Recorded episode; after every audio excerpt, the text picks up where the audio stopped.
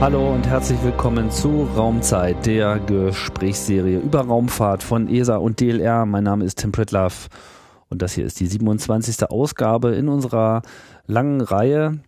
Und heute soll es äh, gehen über eine ja, eine, eine Mission am Boden, die aber sich eigentlich äh, in ganz ferne Weiten äh, erstreckt. Eine Simulationsmission, ein Flug zum Mars. Und um darüber mal äh, Auskunft zu erhalten, was es damit in, auf sich hat und wie dieses Projekt voranschreitet, habe ich mich äh, abermals an das äh, ESTEC begeben, die Niederlassung der ESA in den Niederlanden und begrüße als Gesprächspartnerin Jennifer Noan. Hallo. Hallo. Ähm, du bist hier, glaube unter dem Titel Exploration Life Scientist. Das klingt toll. Was, was, was versteht man äh, darunter? Ähm, unsere Abteilung beschäftigt sich damit, ähm, Langzeitflüge ins Weltall zu vor, äh, vorzubereiten. Das bedeutet, ähm, dass wir uns Gedanken darüber machen, wie man die Nebenwirkungen, die so ein äh, langer Flug ähm, haben würde, ähm, ja, reduzieren kann oder sogar möglicherweise ganz vermeiden kann. Das heißt, ähm, die Schwerelosigkeit zum Beispiel hat auf den menschlichen Körper gewisse Auswirkungen. Die wollen wir äh, versuchen zu bekämpfen und da machen wir eben ziemlich viel Forschung drüber. Mhm. Ähm, wenn man sich ähm, auf eine solch lange Reise begibt, ist man ziemlich lange isoliert und eingeengt. Das hat Auswirkungen auf die Psyche von den Menschen, die eben in so einem Raumschiff sitzen. Das beforschen wir. Und dann gibt's natürlich auch noch das große Risiko der Weltraumstrahlung. Ähm, auch da haben wir einige Projekte zu laufen. Also damit ähm, beschäftigen wir uns im Groben in unserer Abteilung. Mhm. Also so heißt auch dann die ganze Abteilung äh, Life Sciences. Darum geht ja, es. Also genau. man äh, setzt sich explizit um äh, all das aus, was äh, mit all dem auseinander, was sich jetzt explizit auf Menschen im Weltall bezieht. Genau. Ähm, Bevor wir vielleicht äh, nochmal genauer zu der Tätigkeit der, der Gruppe kommen und äh, auch dann natürlich auch nochmal genauer auf die ähm, Details von Mars 500 würde mich jetzt mal interessieren, was so dein äh, Weg in die Raumfahrt äh, gewesen ist. Bist du da auch schon früh, früh in den Topf gefallen und gesagt, das und nichts anderes? Ähm, ich war schon immer interessiert dran, Astronautin zu werden. Ähm, ich dachte aber immer, das ist äh, ziemlich schwer, äh, Astronaut zu werden. Dann wollte ich immer Pilotin werden. Ähm, allerdings haben mir da meine Augen einen Streich gespielt. Ähm, ich sehe leider zu schlecht. Mhm. Ähm, dann habe ich beschlossen, naja, dann lerne ich halt was Anständiges und habe Medizin äh, studiert. Ähm, habe dann aber ähm, ja, gelernt oder musste dann eben sehen, dass mir die Medizin selber nicht so arg viel Spaß macht und äh, habe beschlossen, dass ich in die Forschung gehe.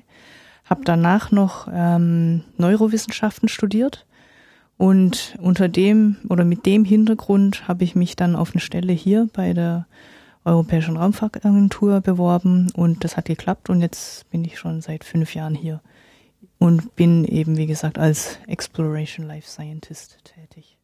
Das ist wieder so eine interessante Kombination, wo man so auf der einen Seite eine, eine Ausbildung macht, die jetzt nicht unmittelbar äh, in die Raumfahrt weist, aber dann in der Kombination mit den anderen Disziplinen und eben auch so mit der eigenen, dem eigenen Grundinteresse an der Raumfahrt sich dann äh, hier ganz gut kombinieren lässt. Genau, also ich bin ganz froh, dass ich, dass ich beide Studiengänge absolviert habe.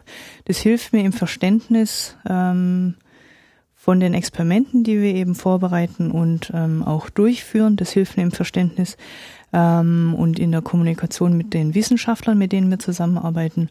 Also ich habe es nicht umsonst studiert, ähm, auch wenn ich aktiv beide Studienfächer jetzt nicht mehr so gebrauche. Ja. Gilt das dann auch so für die anderen Teammitglieder? Ist das also grundsätzlich die Ausrichtung oder ist das dann auch interdisziplinär noch bestückt?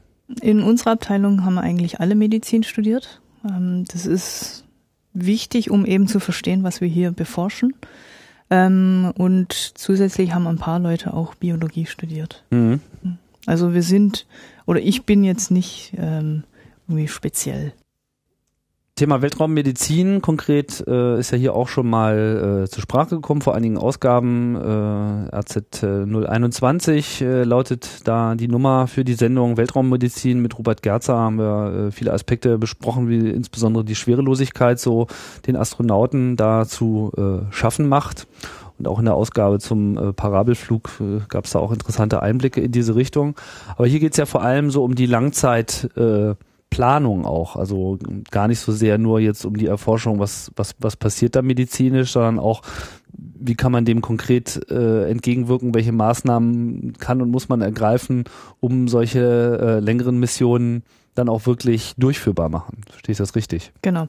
Also wir wissen, dass es technisch äh, sehr herausfordernd und sehr schwierig sein wird, um zum Beispiel eine Mission mit äh, einer Mannschaft von zum Beispiel sechs Leuten erfolgreich zum Mars zu bringen und auch wieder zurück. Ähm, also wir wissen, dass es ähm, technisch schwierig wird. Wir wissen aber auch, dass wir uns um die Menschen selber kümmern müssen, ähm, die dann in dem Raumschiff sitzen. Und darum geht's eben unter anderem in Mars 500 und darum geht's eigentlich auch immer äh, bei unserer Arbeit hier. Jetzt gab's ja schon lange, also lange Aufenthalte im Weltall sind ja in dem Sinne nichts Neues, sondern auf der Raumstation haben ja äh, einige sehr lange ausgehalten, über ein Jahr. Ähm, reicht das nicht auch aus, um das äh, zu studieren oder ist jetzt für solche langen Flüge, ist da jetzt nochmal irgendwas grundlegend anders? Das Mars 500 Projekt wurde konzipiert, um genau eine Mission zum Mars zu simulieren. Es stimmt, dass schon einige Leute relativ lange auf der Raumstation waren, auf der internationalen. Und auch auf der Mir-Station gab es einige Russen, die relativ long, lange dort waren. Ähm, aber der Unterschied zu der Mission, die wir jetzt durchgeführt haben oder noch durchführen, ist, dass die Astronauten, die bisher sehr lange auf der ISS oder auf der Mir-Station waren, immer wieder ähm, versorg von Versorgungsflügen ähm, Versorgung bekommen haben. Ja. Die haben äh, frisches Essen bekommen, die haben neue Klamotten bekommen, die haben neues, äh, neue Geräte bekommen für Experimente zum Beispiel. Ähm, die wurden sozusagen besucht von anderen Astronauten und hatten dadurch ähm, ähm, ja ein bisschen Abwechslung in ihrem langen und eintönigen Aufenthalt oben auf der Station. Ähm, die Raumfahrer, die sich zum Mars begeben in der Zukunft oder auch unsere Marsonauten, wie wir sie gerne nennen, ähm, haben dieses Privileg nicht. Die werden anderthalb Jahre oder vielleicht auch länger in ihrem Raumschiff eingesperrt sein. Die werden immer dieselben Leute sehen. Die werden von denselben Gütern leben müssen, die schon am Anfang in das Raumschiff geladen wurden. Die bekommen also nicht nach einem Jahr oder nach einem halben Jahr frische Sachen, ähm, sei es Essen, sei es Klamotten, sei es irgendwelche Überraschungen oder Geschenke. Ähm, und ähm, das ist ein großer Unterschied zu, zu den Astronauten, die eben schon lange auf der ISS oder Mir-Station waren. Mhm.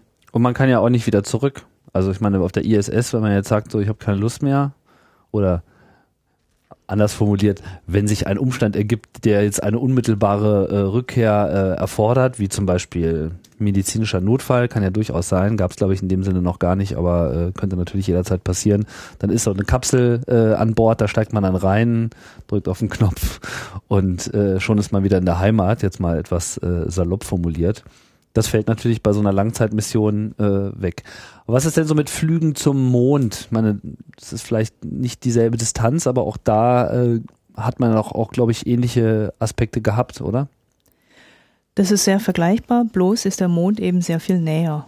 Ähm, die die Apollo-Missionen waren alle ähm, unter drei Wochen in der Länge. Mhm ähm, wenn wir wirklich zum Mars gehen wollen oder zu einem anderen Planeten und dahin zieht's uns gerade, wir wollen noch weiter, wir wollten, der, der, der Mensch oder die Menschheit wollte schon immer noch weiter gehen, als, als man bisher gegangen ist, ähm, dann müssen wir uns eben darauf einstellen, dass wir mehr als anderthalb Jahre unterwegs sind, inklusive Rückflug. Ja. Und ähm, das ist eben, stellt uns vor viele Herausforderungen. Ja. Und daher also das ist auch als länger erstes. als jetzt so der, der längste Flug, längste Aufenthalt liegt bei 437 Tagen oder so. Ja. Also auch ein Marsflug ist schon aus den technischen Notwendigkeiten her äh, länger als alles das, was man mhm. bisher gemacht hat. Das stimmt. Ähm, wenn man jetzt so eine, ähm, also was was war denn jetzt eigentlich das, das Ziel? Also um vielleicht mal kurz äh, anzuschneiden, Mars 500 ist ein Gemeinschaftsprojekt von ESA und äh, Roskosmos, mhm. der russischen Raumfahrtagentur. Ähm, das ist jetzt auch nichts, also insofern nichts Neues. Es gab, es gab ähnliche Sachen schon mal vorher. Also solche Langzeitstudien sind schon vorher schon mal gemacht worden, vor einigen Jahren. Die waren aber nicht so lang.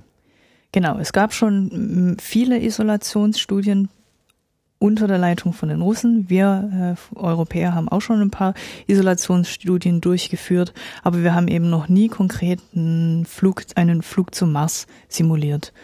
Ähm, deswegen ist das Mars 500 Projekt ein bisher ein Unikat. Und Mars 500 heißt es deshalb, weil man über den Daumen 500 Tage lang äh, diese Teilnehmer an der Isolation aussetzt. Also es sind tatsächlich ein paar mehr, 520 äh, Tage sind es, glaube ich. Ähm, wie also wie, wie, wie, wie geht man da äh, ran? Also was mich erstmal interessieren würde, ist, wie, wie kam es jetzt eigentlich dazu? Ich meine, okay, Pläne zum Mars zu fliegen gab es schon immer, das ist so ein Menschheitstraum und äh, das ist ja aber jetzt noch nicht konkret. Es ist ja jetzt nicht so, dass man sagt, okay, in zehn Jahren müssen wir jetzt irgendwie hin, weil jetzt haben wir ja die konkreten Pläne und das Geld liegt schon da, sondern das kann halt bald mal vielleicht irgendwann mal losgehen, aber so wann genau äh, weiß man nicht. Aber man hat jetzt schon das Gefühl, man müsste sich jetzt schon äh, rüsten, um die technische Machbarkeit überhaupt äh, auszuloten. An welchem Zeitpunkt kam es denn dann dazu, dass man sagt, okay, jetzt müssen wir auch diese, diese Simulation durchführen? Die Idee von Mars 500 wurde vor beinahe zehn Jahren geboren. Ähm, wir haben ja 1999 die letzte große Isolationsstudie mit den Russen durchgeführt. Damals haben wir einen Aufenthalt ähm, auf der ISS simuliert mit mehreren äh, Besucherflügen, ähm, wo dann verschiedene ähm, Besuchercrews ähm, die die Hauptcrew auf der ISS besucht hat. Mhm. Ähm, und damals dachte man sich eben, der nächste Schritt ist jetzt äh, eine Mission zum Mars zu simulieren. Und ähm, da, deswegen kam es eben zum Mars 500. Wir haben uns für 520 Tage entschieden, weil mit den heute, heutigen Technologien wäre es so, dass man tatsächlich 240 Tage äh, zum Mars bräuchte und dann nochmal 250 für den Weg zurück. Ähm, und Zusätzlich dazu haben wir eben noch einen Aufenthalt von 30 Tagen auf dem Mars eingebaut. Ah, okay, das heißt, der Deswegen eigentliche Flug sind nur 490 genau. plus einen Monat äh, Urlaub auf dem Mars genau. sozusagen. Genau. Mhm. Ja. Na, wenn man so lange fliegt, dann will man natürlich auch ein bisschen was davon haben, ne? Ist ja klar. Und ähm, ist das jetzt so eine, ich meine, wenn man das jetzt 99 schon mal äh, gemacht hat für die ISS, hat man denn damals auch die Erfahrung gemacht, dass, dass so eine Simulation wirklich später auch konkret verwertbare Ergebnisse bringt? Was ist denn da beispielsweise festgestellt worden, was sich dann auch später äh, in der ISS so in irgendeiner Form wiedergefunden hat?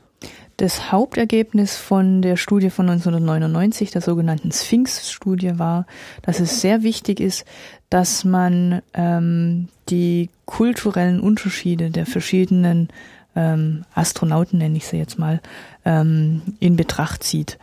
Ähm, es gab, ähm, es kam zu Streitereien während dieser Mission. Ähm, diese Streitereien lagen jetzt aber nicht unbedingt darin oder daran, dass wir die falschen Leute zusammengesetzt haben, ähm, sondern es lag daran, dass die, dass die, die Astronauten bestimmte Gesten und bestimmte Aussagen missverstanden haben. Und das lag eben daran, dass ähm, westliche Astronauten die äh, Gesten und Gepflogenheiten der russischen Astronauten missverstanden haben. Und da, da, dadurch kam es zu äh, Streitereien. Also wir reden jetzt so von einfachen Handbewegungen im Prinzip. Daumen hoch, mm. Daumen runter. Nee, ganz, Oder die ganz generelle so banal. Aus, ganze Ausdrucke der, in der Sprache. Ganz, ganz so banal war es nicht. Also es ging eben darum, dass, ähm, dass da in der Silvesternacht ähm, oder um Mitternacht dann ähm, Küsschen verteilt wurden und es wurde eben von einigen ähm, Astronauten oder von, von den Isolationsmitgliedern, Teilnehmern äh, missverstanden. Hm. Und es kam dann auch zu Handgreiflichkeiten, weil sich dann zwei Grüppchen gebildet haben, ähm, die sich ähm, gegenseitig dann eben in Schutz genommen haben. Und ähm, die, die Hauptlektion äh, von, von dieser Sphinx-Studie war dann eben, dass wir, dass wir ähm, zukünftige Astronauten oder zukünftige Isolationsteilnehmer ähm, äh, darüber belehren müssen, wie verschiedene Kulturen miteinander umgehen, wie verschiedene Kulturen bestimmte ähm, ähm, Umgangsformen, Umgangsformen pflegen, ja. mhm. miteinander pflegen, genau. Mhm. Interessant. Also gar nicht so das, was man jetzt zunächst einmal denken würde, dass es vor allem äh, psychologische, medizinische Probleme sind, sind eigentlich eher die kulturellen Aspekte erstmal das äh, Hauptproblem genau. gewesen. Das, das war auch eine Überraschung für uns. Natürlich hat dieser Streit dann auch oder dieser Konflikt hat dann auch zu psychologischen äh, äh Problemen geführt. Ähm, nicht bei einzelnen äh, ähm, Mitgliedern, sondern also die Gruppendynamik wurde dann eben etwas gestört. Ähm, was dann ganz interessant war zu beobachten und ähm, es war dann auch interessant zu sehen, was man von außen dagegen machen kann.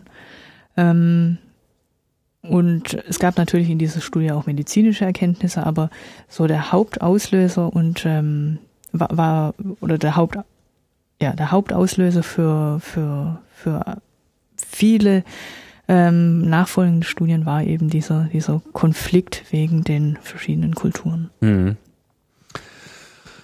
Das heißt, diese so ein Simulationsprojekt äh, beginnt nicht erst äh, in dem Moment, wo man jetzt alle äh, einsperrt, sondern eigentlich schon sehr viel früher. Es ist quasi das Training, die Vorbereitung, die Vermeidung von äh, Konflikten, das steht äh, zunächst einmal äh, im Mittelpunkt. Man muss genau. quasi schon mal den richtigen Ansatz finden, weil später kann man es dann eben nicht mehr korrigieren. Genau.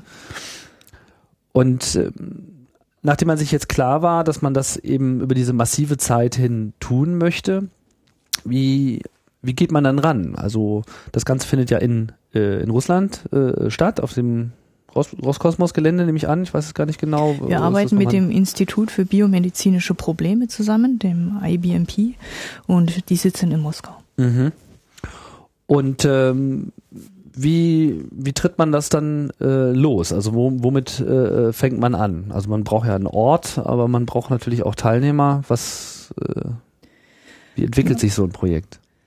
Ähm, wir haben natürlich erstmal grob geplant, wie wir, ähm, wie diese Mission äh, ablaufen soll. Nach da, nachdem dann der, der grobe Zeitplan stand, ähm, haben wir begonnen, nach Freiwilligen zu suchen, die bei dieser Studie eben mitmachen wollten. Ähm, die Mannschaft besteht aus sechs Leuten. Vier davon sind, vier davon sind Russen und zwei davon sind Europäer. Das heißt, wir Europäer oder wir von der ESA mussten dann ähm, erstmal zwei Freiwillige finden, zwei Fähige. Ähm, und das hat gut und gerne schon mal ein Jahr gebraucht, um die dann schließlich ähm, ja, auszusuchen. Wie hat man die gefunden? Also wo? Wo wir hatten, wir hatten einen, äh, einen öffentlichen, öffentlichen Aufruf, auf den sich alle Europäer äh, bewerben durften. Wir haben mehr als 5.500 Bewerbungen äh, bekommen. 5.500? Mhm. Oh. Ähm, die sind wir dann natürlich alle durchgegangen. Ähm, dann haben wir diejenigen, die in die nähere Auswahl kamen, äh, persönlich angerufen, haben mit ihnen nochmal besprochen äh, ob sie verstehen, um was es im Mars 500 geht, äh, ob sie überhaupt Zeit haben, wie sie das mit ihrer Arbeit, mit ihrer Familie äh, in Einklang bringen würden. Sollten sie ausgewählt wir reden ja, werden. Wir reden ja davon, ein anderthalb Jahr hm. komplett weg. Naja, noch ein bisschen mehr, weil die Leute mussten ja eben auch trainiert werden und auch mhm. nach der Studie oder nach der Isolation müssen sie uns noch also ein bisschen zur Verfügung stehen. Zwei Jahre so genau. im Groben, okay. Wie viel ähm, blieben dann noch übrig, nachdem man das nochmal klar gemacht hat? Ähm, wir hatten dann nochmal ungefähr 150 Leute übrig. Okay, also das hat schon sehr viele Leute genau. wieder äh, weggeschickt. Okay. Hm. Ähm, dann haben wir mit den von den 150, die ungefähr 150, die noch übrig waren, ähm, haben wir medizinische Tests durchgeführt. Die mussten natürlich kerngesund sein und mussten das auch nachweisen können. Mhm. Und ähm, dann ist noch gut die Hälfte übrig geblieben. Ah, ja. Die haben wir dann eingeladen zu persönlichen Gesprächen und auch persönlichen ähm, Untersuchungen nochmal. Ähm, die wurden dann nochmal ähm, in Köln am Europäischen Astronautenzentrum auf Herz und Nieren überprüft.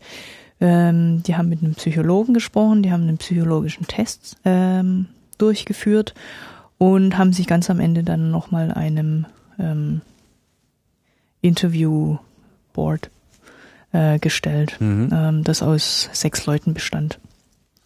Kurz nochmal zu den medizinischen Voraussetzungen. Ich meine, dass die jetzt nicht krank äh, sein dürfen, ist klar. Aber heißt das, dass man auch dieselben Anforderungen an sie gestellt hat, wie man sie jetzt an normale Astronauten für eine richtige Mission auch gestellt hätte? Also auch dieselbe körperliche äh, Fitness? Wir haben eigentlich die körperlichen Bedingungen äh, oder die medizinischen Bedingungen, die von Astronauten verlangt werden, in Mars 500 übernommen. Mhm. Ähm, das heißt, ja, sie mussten. Äh, also obwohl ja die sein. Anforderungen ganz andere sind. Also man genau, hat ja nicht aber, Schwerelosigkeit etc. Genau, aber wir wollten natürlich alles so real äh, simulieren wie möglich. Und mhm. dazu hat eben auch gehört, dass wir ähm, Leute auswählen, die es durchaus auch zu einem Astronaut geschafft hätten.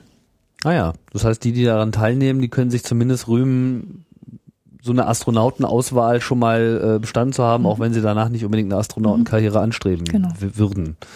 Vielleicht ja immer noch können.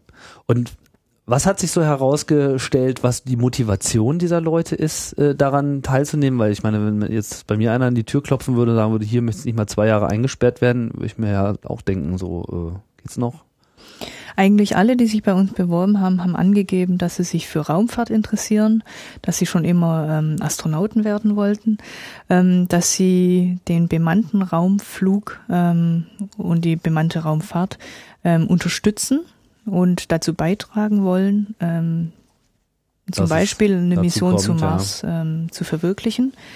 Alle sind abenteuerlustig gewesen. Alle waren oder sind noch äh, sehr neugierig, sehr aufgeschlossen für Neues ähm, und sind natürlich auch offen für, für Herausforderungen, wie zum Beispiel eine Mars-Mission.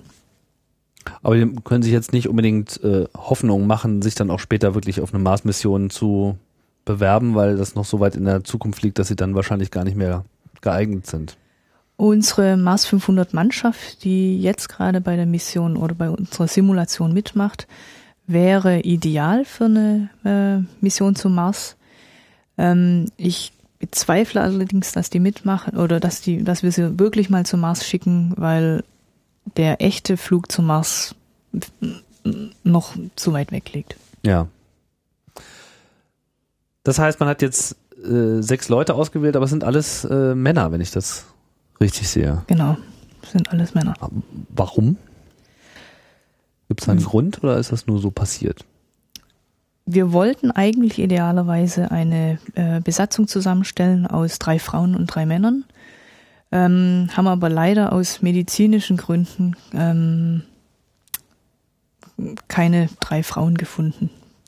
Mhm. Ähm, die Frauen, die sich beworben hatten, waren alle sehr fähig und ähm, hätten auch ganz gut gepasst, aber wie gesagt, ähm, aus verschiedenen medizinischen Gründen hat es dann eben leider nicht äh, geklappt. Ah ja, okay. Ähm, das Mars 500 Projekt besteht ja aus zwei Studien. Die 105-Tage-Studie fand ähm, vor drei Jahren schon statt. Und bei dieser 105-Tage-Studie war tatsächlich eine Frau ähm, Reservistin für, für Mars 500. Die hat es zwar nicht in die, in die Hauptbesatzung geschafft, aber war, wäre ähm, einer von der, Hauptbes von der Hauptmannschaft ähm, ausgefallen, wäre die eingesprungen. Also Was? es gibt schon fähige Frauen. Ja. Ja, nee, das wollte ich auch gar nicht äh, bezweifeln. Ich frage mich halt nur, ob es jetzt einen besonderen äh, Grund hat, aber ist natürlich klar, wenn man jetzt niemanden findet, der auch wirklich ähm, in äh, die Anforderungen erfüllt, dann kann man das nicht ändern. Äh, okay, also es gab im Prinzip zwei Teile. Also Mars 500 besteht einmal aus einem, quasi aus einem Mars 100 und einem Mars mhm. äh, 500. Genau. Warum hat man das nochmal gemacht? Wollte man erstmal gucken, ob man so richtig liegt, bevor man die volle Strecke geht? Genau. Die 105-Tage-Studie, die wir eben ähm, vor drei Jahren durchgeführt haben, war äh, eine Mini-Mars 520 Tage Studie.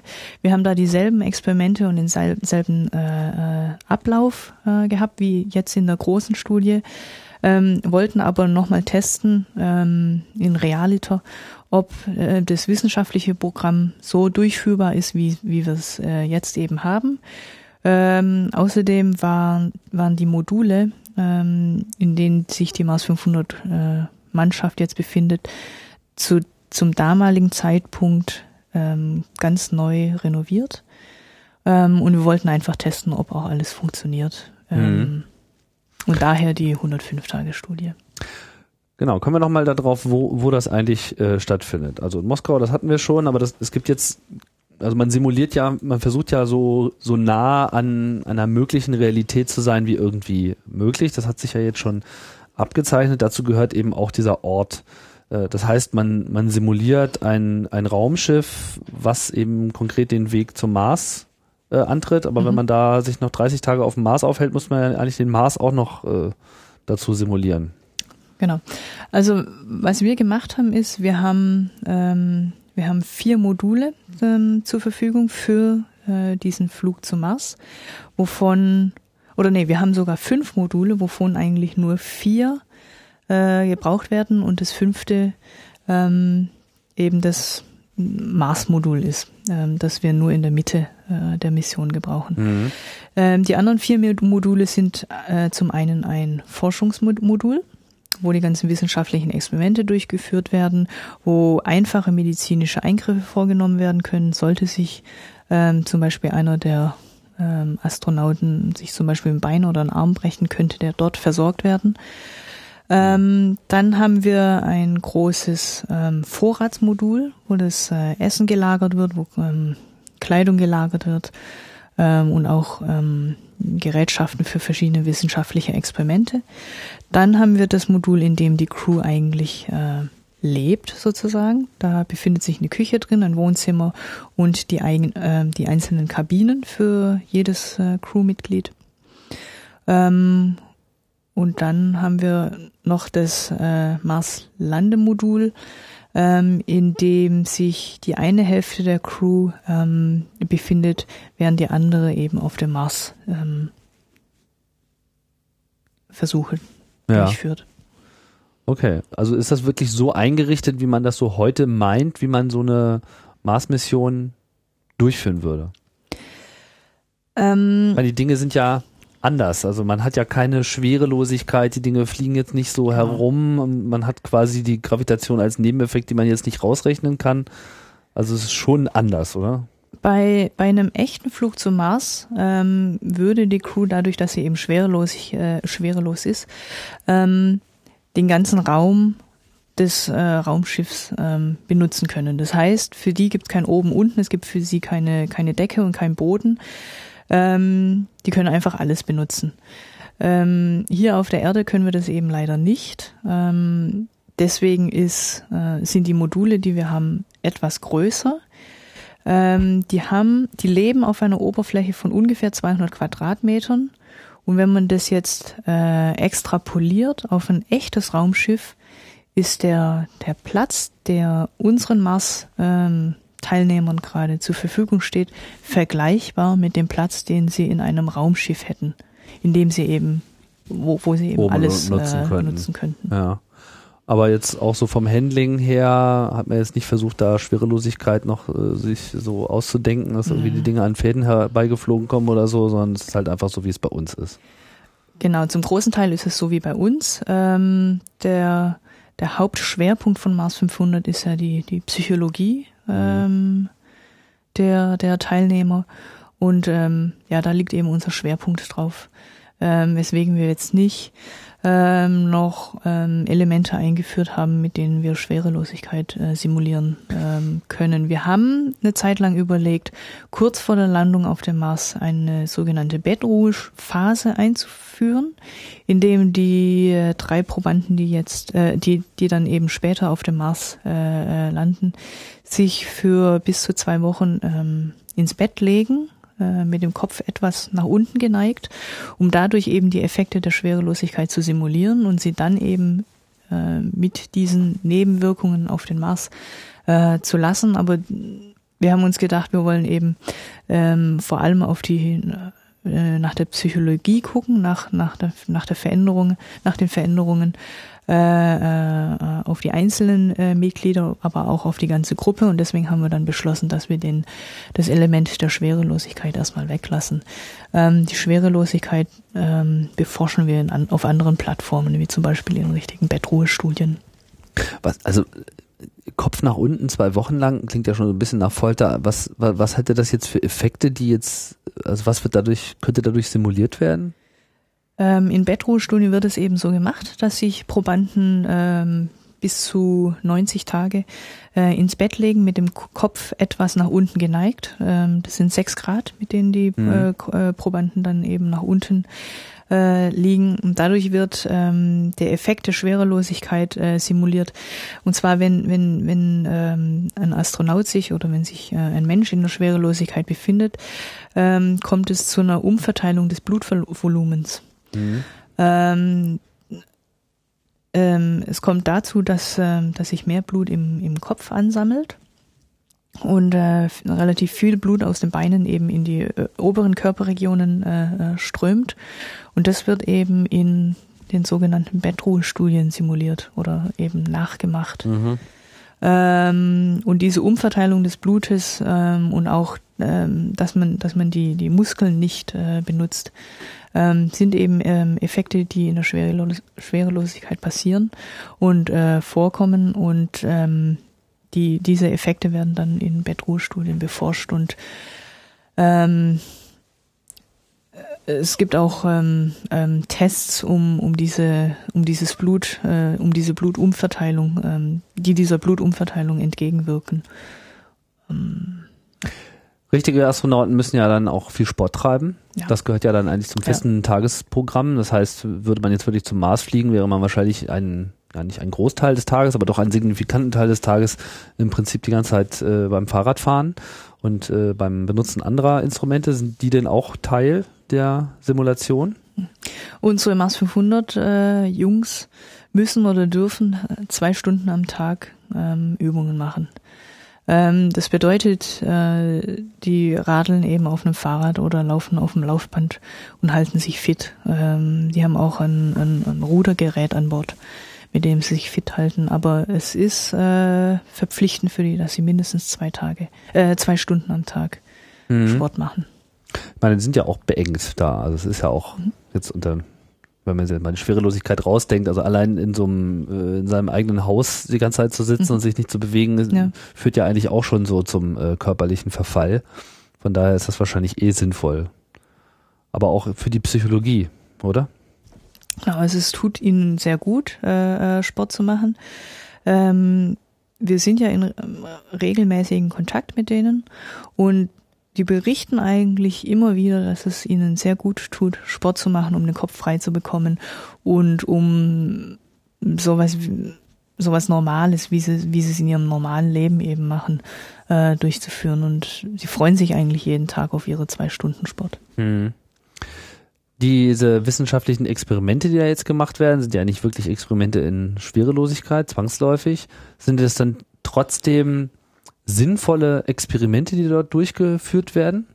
Also es gibt zwei große Gruppen von Experimenten, die wir durchführen. Die einen ähm, sind äh, psychologischer Natur, die gucken eben danach, wie verändert sich ähm, die, die Stimmung oder wie verändert sich der Schlaf im Laufe der Isolationsstudie. Äh, äh ähm, und die andere Gruppe von Experimenten, die wir durchführen, sind medizinischer Natur, in denen wir gucken, wie, was sind die Auswirkungen von Isola Isolation und Beengt Beengtheit auf das Immunsystem zum Beispiel oder auf das Hormonsystem oder auf das kardiovaskuläre System, mhm. also Herzkreislauf.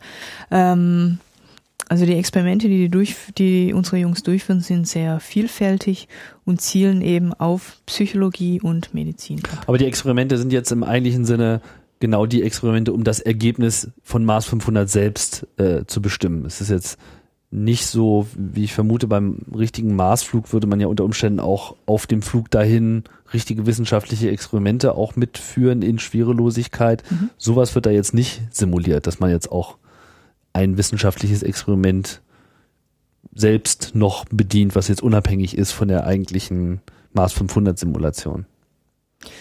Ähm, nee, unser, das gesamte wissenschaftliche Programm, das wir haben, ist auf, ausgelegt auf den äh, zukünftigen Marsflug. Okay. Das, heißt, wir, das heißt, wir versuchen zu äh, äh, herauszufinden, äh, was können wir tun, um die, um die, um die Mannschaft ähm, bei Laune zu halten, um sie motiviert zu halten durch so einen langen Flug. Äh, wie können wir sie gesund halten? Wie können wir sie fit halten? Was können wir ihnen geben oder was können die, was können die äh, Jungs tun, um äh, äh, stark und ähm, motiviert zu bleiben? Ähm, ja, das sind so die, die Hauptziele ähm, unseres wissenschaftlichen Programms. Mars 500 hat äh, angefangen im Juni 2010. Ja. Ist jetzt auch bald vorbei zum mhm. Zeitpunkt hier äh, unseres Gesprächs Ende Oktober, also jetzt äh, Anfang November, mhm. Äh, ist es dann auch fertig. Genau. Also es ist jetzt für die Teilnehmer noch nicht alles äh, beendet, wie wir jetzt gerade gehört haben aber zumindest ist die eigentliche Flugphase abgeschlossen. Das heißt, man kann zum jetzigen Zeitpunkt auch schon auf die ersten Ergebnisse blicken? Oder ist das noch zu früh, um wirklich von einer Auswertung zu sprechen? Wir haben bisher noch keine äh, detaillierten Ergebnisse bekommen von unseren Wissenschaftlern. Was wir aber sagen können, ist, dass die, die Mannschaft, die wir ausgesucht haben, ähm, sehr gut äh, miteinander harmoniert. Es kam eigentlich nie zu größeren Konflikten. Und äh, schon allein die Tatsache, dass wir uns äh, heute eine Woche vor äh, Studienende befinden, äh, mit einer noch vollständigen äh, Mannschaft von sechs Leuten, ähm, stimmt uns eigentlich sehr positiv und macht uns äh, sehr stolz. Äh, wir wussten natürlich am Anfang äh, der Studie nicht, ob wir jetzt tatsächlich auf die richtigen Persönlichkeitsmerkmale geachtet haben bei unserer äh, Kandidatenauswahl, ähm, ob wir tatsächlich die richtige äh, Mannschaft zusammengestellt haben. Aber es scheint so ähm, ähm, auszusehen, wie wenn das alles, alles doch passt. ganz gut aussieht. Also sind noch alle sechs da. Natürlich hätte jetzt jeder jederzeit sagen können, äh, pff, so habe ich mir das aber nicht vorgestellt mhm. und ich will nach Hause, genau. äh, äh, mach mal die Tür auf. Da hätte mhm. man natürlich die auch sofort gehen lassen müssen. Genau, aus ethischen Gründen haben wir immer gesagt, die können ohne, äh, jedes Crewmitglied kann ohne Angabe von, Angabe von Gründen ähm, das Experiment verlassen. Die müssen dann nur ein Zauberwort sagen und dann geht die Tür mhm. auf. Mhm. Mhm. Dazu ist es aber nicht gekommen. Das heißt, äh, in der Woche werden dann äh, alle quasi landen. Ähm, wie detailliert ist denn jetzt diese ganze äh, Flugphasen-Simulation. Also äh, wenn man jetzt zum, zum Mars fliegt, man hat man natürlich erstmal so die, die Startphase, aber umso weiter man dann von der Erde weg ist, äh, verzögert das ja dann auch zum Beispiel die Kommunikation. Solche Sachen sind damit drin. Also man ja, also die Studie begann so, dass ähm, die, die Mannschaft sich 240 Tage lang auf dem Hinflug zum Mars befand. Nach ungefähr sechs bis acht Wochen hat, äh, haben wir dann angefangen, einen, äh, Kommunik eine Kommunikationsverzögerung einzubauen. Ähm, diese Verzögerung äh, wurde länger, je weiter sie weg von der Erde geflogen sind. Mhm. Ähm, kurz bevor sie auf dem oder oder als sie auf dem Mars dann gelandet sind, äh, betrug die Kommunikationsverzögerung 20 Minuten pro Weg. Das heißt, es hat 40 Minuten gedauert, bis die Jungs dann eine Antwort von uns bekommen haben ja. oder andersrum. Ähm, dann war es so, dass sie eben 30 Tage sich auf dem Mars befunden haben. Ähm, die wurden da in zwei Gruppen geteilt. Eine Gruppe von drei äh, Leuten ist um den Mars gekreist, die anderen drei sind auf dem Mars gewesen und haben dann ähm, ähm, sogenannte Spacewalks äh, durchgeführt. Ähm, und dann die letzten 250 Tage bestanden darin, zurückzufliegen zur Erde. Und ähm, seit seitdem, seit sie eben auf dem Rückflug sind, wurde die Kommunikationsverzögerung auch immer kürzer. Und die sind seit, unsere Jungs sind seit ungefähr einem Monat ähm, ähm, in, in, in, in einem Zustand, wo sie mit uns ohne Verzögerung widersprechen können. Ah, und was hat das so für Auswirkungen, so eine verzögerte Kommunikation? Ähm, man muss hinzufügen, dass natürlich die ähm, ähm, die Mannschaft nicht einfach so zum Telefon greifen konnte und ähm, ihre Freunde oder Verwandte anrufen konnten. Also Kommunikation war immer äh, limitiert. Ähm, und eigentlich für mehr als ein Jahr war es so, dass sie nur Kontakt hatten zu, zu, zu uns, also zu, zu Mission Control, zum, zum Kontrollzentrum von Mars 500. Und äh, nur indirekt äh, zu ihren Verwandten über Briefe, über, über E-Mail. Mhm. Ähm, das hat sich dann aber geändert. Das war am Anfang der Studie anders. Da konnten sie noch relativ äh, äh, frei mit ihren Freunden und Verwandten äh, telefonieren und äh, sprechen. Ähm, das ist jetzt seit ungefähr vier Wochen auch wieder so. Und ähm, dazwischen war es in der Tat so, dass, dass es äh, etwas dass, dass unsere Gespräche etwas anders waren. Ähm, die meisten Gespräche liefen dann so ab, dass zum Beispiel wir eine Videobotschaft aufgenommen haben äh, mit Fragen zum Beispiel oder mit, mit Nachrichten aus ähm, von ihren äh, Familien und Freunden. Die haben wir dann zu den äh, Jungs geschickt, die haben sie dann 20 Minuten später bekommen. Die ihrerseits haben dann eine Videobotschaft äh, für uns zu uns geschickt ähm, indem sie auf unsere Botschaft eingegangen sind, indem sie äh, noch erwähnt haben, was ihnen sonst noch so auf dem Herzen liegt ähm, und haben dann diese Videobotschaft an uns geschickt. Und dieser, dieser Austausch fand ungefähr zweimal pro Tag statt, also nicht öfter. Mhm. Das heißt, ein richtiges Gespräch kam eigentlich fast ein Jahr lang nicht zustande. Ähm, aber es ging eben doch auch und außerdem hatten wir natürlich auch äh, äh Kontakt über E-Mail, ähm, indem wir uns äh, relativ normal austauschen konnten. Man musste natürlich immer äh, die Verzögerung von insgesamt bis zu 40 Minuten ähm, in Betracht ziehen, aber auch das ging. Aber E-Mail ist sozusagen, steht da jedem zur Verfügung. Also jeder kann einfach Mails dann aber auch an jeden schicken oder nur an die Kontrollstation? das ging alles über die Kontrollstation. Und so wäre das auch beim richtigen Flug? Genau. So äh, läuft es auch zum Beispiel mit den Astronauten auf der internationalen Raumstation. Okay, also E-Mail und äh, Audiobotschaften oder Videobotschaften. Äh, was mich interessieren würde, die sechs Leute, haben die denn alle jetzt so einen vergleichbaren familiären Hintergrund? Also ist das da auch, also wie gemischt ist das? Wie viele haben davon eine Familie? Wie viele sind so äh, alleinstehend? Die Mannschaft ähm, ist zwischen 30 und 40 Jahren, grob gesagt. Ähm, Einige von ihnen sind äh, verheiratet, einige nicht. Andere mhm. haben, einige haben äh, sind in Beziehungen, andere nicht. Ähm, also es ist relativ gemischt. Ähm, Aber macht schon einen Unterschied aus, ob die jetzt verheiratet sind oder alleinstehend? Ähm, bei unserer Mannschaft haben wir bisher ähm, noch keine Unterschiede feststellen können. Es ist natürlich immer sehr gut, wenn die, äh, wenn die Mitglieder, e-, egal ob sie jetzt verheiratet sind oder nicht, ein festes äh, soziales Netzwerk haben, das sie auffängt und das, das sie auch in, in, in ihrem Unternehmen unterstützt. Darauf haben wir auch geachtet bei der Auswahl. Ähm, und Mars 500 hat gezeigt, dass es eben auch wirklich wichtig ist. Ja, ja. Vielleicht kann man mal so ein bisschen äh, mehr so in diesen äh, tatsächlichen Ablauf äh, reingehen. Also irgendwann gab es halt den, den Start im Juni 2010 gut, das mit der Kommunikation, den Teil, den haben wir jetzt schon äh, mit, mit eingerechnet. Also umso weiter weg, umso äh, schwieriger wird die Kommunikation, so verzögerter und spärlicher wird die Kommunikation. Aber ansonsten läuft es vermutlich äh, vergleichbar zu äh, einer Mission jetzt wie auf der ISS. Das heißt, es gibt dann ganz klar vorgegebenen Tagesplan, an den sich die Astronauten mehr oder weniger zu halten haben, mit Freizeiten und eben auch mit klaren äh, Experimentphasen und äh, Trainingsphasen. Wie äh, ist denn das so angelaufen? Also lief das dann gleich von Anfang an rund und so, wie man sich das so gedacht hat? Oder äh, brauchte das erstmal seine Zeit? Gab es da in der Anfangsphase Schwierigkeiten? Also ich möchte, äh, ich möchte vorschicken, dass ähm, grob äh, der, der, der grobe Tagesablauf von jedem äh, Crewmitglied so aussieht, dass äh, acht Stunden gearbeitet wird, acht Stunden Freizeit äh, und acht Stunden geschlafen wird. So grob. Mhm.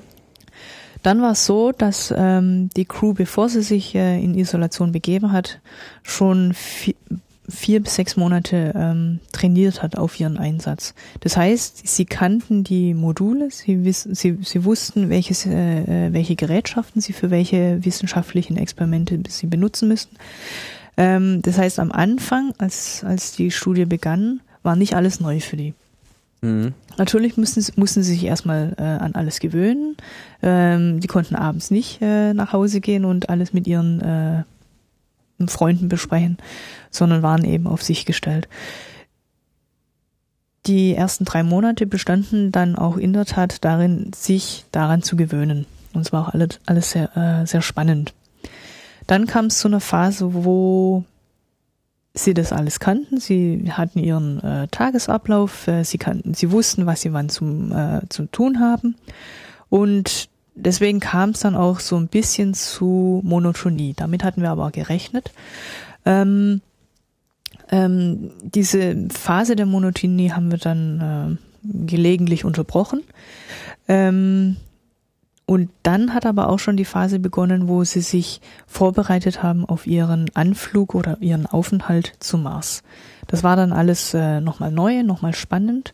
Ähm, und da haben sie dann auch mehr gearbeitet als ihre acht Stunden und haben auch mehr gemacht als nur die wissenschaftlichen Experimente durchgeführt. Ähm, und dann waren sie eben auf dem Mars, da war es nochmal alles anders. Ähm, sie haben nicht nur acht Stunden gearbeitet und äh, konnten acht Stunden schlafen, sondern mussten eben ein bisschen mehr machen, mussten sich auch ein bisschen mehr vorbereiten auf ihre Spacewalks.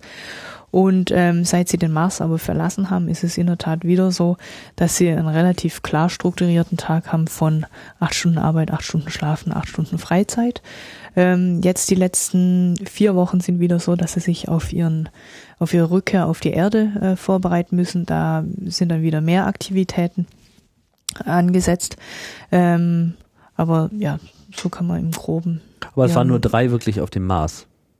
Korrekt. Und die anderen drei sind drumherum geflogen. Das heißt, die hatten eigentlich gar keinen Spaß, die sind da so.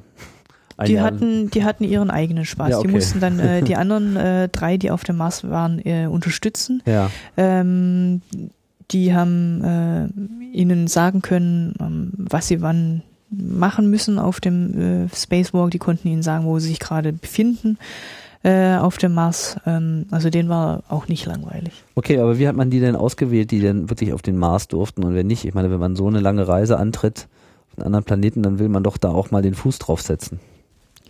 Ähm, es war so, dass eigentlich schon vor der Studie grob feststand, wer auf dem Mars landet und wer nicht. Ähm, das hatte auch was mit den äh, mit dem Hintergrund der Mitglieder zu tun.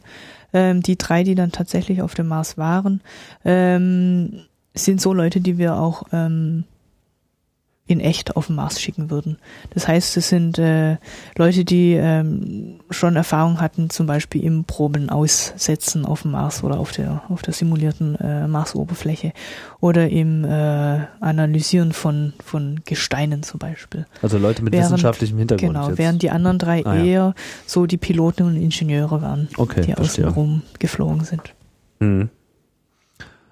Das heißt, die wussten das ganz genau, das wurde jetzt nicht erst kurz vorher ausgewürfelt, und damit waren die auch zufrieden. Die wussten ja. irgendwie, ja, äh, selbst wenn ich zum Mars fliege. Aber ich meine, mhm. ich kann mir vorstellen, dass wenn man jetzt so eine richtige Mission äh, hat, bei den Mondflügen war es ja auch ähnlich, dass eigentlich immer einer wusste, ja, ich bleib oben und die anderen äh, äh machen da jetzt ihre Sprungexperimente. Mhm. So, ich meine, hat natürlich immer noch alles man war immerhin noch mal beim Mond, ne, aber man möchte ja dann vielleicht eben auch diese letzten Meter machen. Ich könnte mir nur vorstellen, dass das auch noch mal so eine psychologische Belastung aufbringt, die sich dann aber erst in dem Moment, egal wie sehr man sich darauf vorbereitet hat, dass man sagt, so, oh, jetzt, jetzt wäre ich aber dann doch gerne da. Mhm. So. Sowas gab es nicht. Nee, es hat natürlich auch Auswirkungen gehabt auf die Kuh, davon gehe ich fest aus. Ähm, und ähm, Genaueres werden wir dann ähm, nach der Studie erfahren, wenn dann die äh, psychologischen Fragebögen und äh, die unsere Psychologen zum Zuge gekommen sind. Ja. Ähm, aber bisher sieht es so aus, wie wenn jeder mit seiner Rolle äh, zufrieden war und ist. Was, was weiß man denn eigentlich so generell über Menschen in Isolation? Also ich könnte mir ja auch vorstellen, dass selbst wenn man sich jetzt so bewusst daran teilnimmt, dass man äh, vielleicht irgendwann anfängt, so ein Kokon um sich herum äh, zu ziehen, dass man äh, bei allem Interesse und auch bei der Zielsetzung der ganzen Mission nach psychologischer Auswertung, dass man dann irgendwie sagt, so, nee, ich brauche jetzt aber hier so mein, meine, meine Schutzmauer und ich lasse euch jetzt einfach gar nicht so rein äh, in mein Hirn. Ich habe schon genug damit zu kämpfen, hier zu sein. Sind das so Aspekte, die da auch mit aufkommen? Ja, wir wissen von früheren Studien und wir wissen auch von zum Beispiel Leuten, die auf Ölplattformen arbeiten oder in ähm, äh, U-Booten arbeiten, mhm. die ja auch äh, sehr lange isoliert und eingeschlossen Stimmt. sind, mhm. ähm, ähm, dass die sich verändern, dass es, äh, dass diese Isolation Auswirkungen hat auf die einzelnen, auf die einzelnen äh, Mitglieder, aber auch äh, auf die Mitglieder als Gruppe. Ja. Ähm, das äh, wissen wir und das ist auch ähm, äh, eine Sache, die wir äh, beforschen möchten, objektiv und äh, gezielt in Mars 500. Ähm, wir, wir wissen, dass sich äh, während, solchen Isola während solcher Isolationen oft äh, das ähm, Gesprächsverhalten äh, verändert, sowohl innerhalb der Gruppe als auch nach außen. Mhm. Ähm, dass äh, diejenigen, die, die isoliert sind, oft das Gefühl haben, dass die dass hm, zum Beispiel die Kollegen vom Kontrollzentrum ähm, sich nicht genug in ihre Lage versetzen, nicht genug äh, empathisch sind, nicht genug Sympathie für die Situation, in denen sie sich befinden, ähm, ähm, aufbringen. Ähm, das ist eine Sache, die wir ähm, ähm, untersuchen äh, in Mars 500. Ähm, und wir wissen auch, und wir, wir haben schon früher gesehen, ähm, dass sich, ähm, dass sich Werte äh, äh, ändern. Das heißt zum Beispiel ganz konkret, ich gehe, ähm, ich mache zum Beispiel bei Mars 500 mit und ich habe eine ganz bestimmte Einstellung zu bestimmten Themen. Ähm, jetzt bin ich aber fünf, oder jetzt bin ich aber ähm, 520 Tage mit fünf anderen äh, Kollegen eingesperrt, die ihre eigenen Einstellungen haben. Und ähm, man kann davon ausgehen, dass ich im normalen Leben meine Einstellung behalten würde. Ähm, durch diese spezielle Situation, in der ich mich aber in Mars 500 befinden würde, ähm, verändern sich meine, meine Werte, meine Einstellungen. Ähm, das ist eine, eine, eine, eine ganz interessante Entwicklung, die man äh, zum Beispiel in U-Booten schon gefunden hat und ähm, die jetzt ein äh, wissenschaftliches Team aus, äh, aus Norwegen nochmal ganz konkret äh, beleuchtet. Wenn ein, also du hast ja eben auch schon gesagt, ähm, es ist wichtig, wie man mit dem Team kommuniziert. Mhm. Das heißt, es gibt ja auch noch die andere Seite des Mikrofons. Es gibt ja die Leute, die jetzt wirklich die, die zugewiesenen äh, Betreuer sind. Und das sind ja mhm. auch dann ist ja dann auch eine feste Crew. Also es gibt ja gar nicht jetzt nur mhm. so die Crew innerhalb der Module, sondern genauso gut eben auch die Leute, mit denen sie regelmäßig kommunizieren, weil die kann man ja nicht jeden Tag austauschen, sondern die müssen ja da eine eine, äh, eine psychologische Bindung aufbauen, quasi ihre Freunde auf der Erde, die auch so das Gefühl haben, dass sie dann eben auch von mhm. denen nicht fallen gelassen werden. Ich glaube, wir hatten hier in der äh, Diskussion äh, Reinhold Ewald über ISS kamen schon ähnliche äh, Aspekte auch zur Sprache, wie wichtig das doch ist, dass man eben im Kontrollzentrum das macht. Das heißt, sind dann auch die Leute auf der anderen Seite auch Teil des Experiments quasi? Ähm, Interessant, dass du das fragst. Ähm, unsere Wissenschaftler ähm, haben sich natürlich für unsere Mars 500 ähm, äh, Teilnehmer schöne Experimente ausgedacht. Ähm, um diese, um diese ähm, Ergebnisse, die sie dann aber bekommen, ähm, zu verifizieren oder zu, ja, ähm, zu objektivieren, brauchen sie Kontroll, Kontrollen, Kontrollmessungen. Ja. ja. Ähm, und der ursprüngliche Plan war, dass tatsächlich die Leute, die im Kontrollzentrum sind, genau dieselben Experimente durchführen, äh, wie die äh, Jungs, die in Mars 500 sind. Mhm. Ähm, das hat aber leider aus logistischen Gründen nicht äh, funktioniert. Ähm, Weil aber die nicht genug Zeit haben, oder? Wir kamen zu spät auf diese Idee. Ah ja, okay. Ähm, unsere Wissenschaftler haben das jetzt aber äh, so gemacht, wie sie es eigentlich auch ursprünglich geplant haben. Die nehmen als, äh, äh, als Kontrollen, nehmen die Leute aus ihren eigenen Labors zum Beispiel oder ähm, rekrutieren äh, Studenten, die dann eben an ihren Experimenten teilnehmen. Aber für die für für zukünftige ähm, Simulationen ähm, oder auch für zukünftige äh, Missionen auch nur zu, nur zur ISS werden wir es tatsächlich so machen, dass wir die Leute, die im Kontrollzentrum arbeiten und sitzen, dass die dann tatsächlich auch parallel dieselben Experimente machen ähm, wie diejenigen, die in echt fliegen. Also dieselben psychologischen äh, Experimente, also medizinisch jetzt wahrscheinlich weniger. Medizinisch kann man auch äh, äh, machen, weil, ähm, wie gesagt, ähm, Leute, die äh, isoliert sind, äh, bei denen verändern sich äh, das Immunsystem, das Hormonsystem und so weiter. Und es ist natürlich sehr schön, das dann äh, mit einer Gruppe zu vergleichen, die an derselben Mission arbeitet, aber eben nicht isoliert unter denselben Bedingungen mhm. ist. Ah, verstehe. Genau. Weil man hat ja dann im Prinzip einen, einen direkten Bezug äh, auf Ereignisse, mhm. auf äh, genau. Aufgeregtheiten, die sich da genau. ergeben, weil mhm. die sind natürlich dann auch allen bekannt. Ah, verstehe. Ja. So lernt man dann während der äh, Mission. Mag ja sicherlich nicht die einzige äh, Lerneinheit gewesen sein, die da so kam. Was äh, gab es denn noch andere grundlegende äh, Erkenntnisse oder so, hm, hätten wir mal anders machen sollen, Ergebnisse, die so auf dem Weg dazu kamen? Mm, bisher läuft die, die Studie so gut, dass wir sagen, wir, wir, wir wollen im Nachhinein nichts anders, äh, anders machen. Ähm, ähm, womit wir aber zum Beispiel überhaupt nicht gerechnet haben, ist, ähm, dass sich die Jungs um äh, ihre Langeweile, um ihre Monotonie zu äh, durchbrechen, dass sie sich ihrer eigenen äh, Kreativität bedienen. Damit haben wir echt überhaupt nicht gerechnet und das ist sehr schön. Das äh, haben wir bisher auch in anderen Studien noch nie so gesehen. Ähm, und zwar ähm, hat sich das zum Beispiel daran, da, äh, darin gezeigt, dass die Crew schickt uns jeden Monat ähm, ein Gruppenfoto. Ja um uns und um ihren Freunden und Verwandten zu zeigen, dass sie noch, dass sie noch leben, dass es ihnen gut geht. Ja.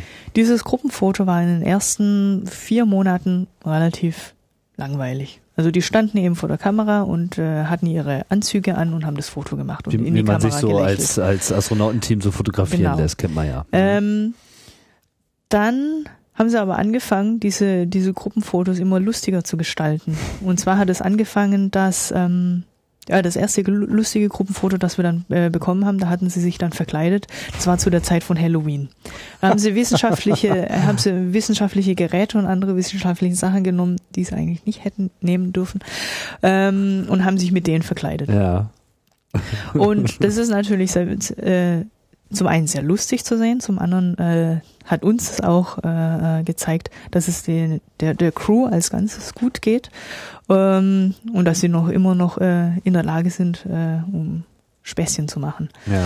Ähm, dann haben sie um Weihnachten rum äh, beschlossen, dass sie sich ihren eigenen Adventskalender basteln aus den Sachen, die ihnen zur Verfügung standen, haben auch aus, äh, aus alten Kartons äh, ihren eigenen Weihnachtsbaum gebastelt ähm, und haben dann während der, während der Winterfeiertage, ähm, ich glaube, vier Mal äh, Feste gefeiert.